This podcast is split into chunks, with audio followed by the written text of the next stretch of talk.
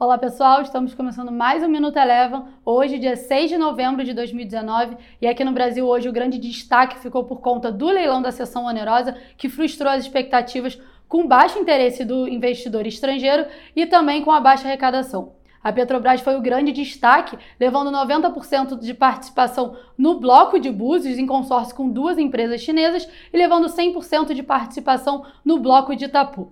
Durante o, o, o, leilão da sessão onerosa, a gente pôde ver uma grande volatilidade tanto no Ibovespa quanto no dólar. A moeda americana por aqui teve uma forte valorização e encerrou com alta de 2,2%, voltando aí para casa dos R$ 4,08.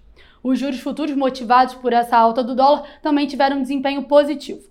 Já o Ibovespa, que durante o leilão da sessão onerosa ameaçou uma queda mais forte, conseguiu se segurar e por aqui encerrou com leve queda de 0,3%. A Petrobras, que foi destaque nesse leilão, acabou encerrando com leve ganho de 0,2%.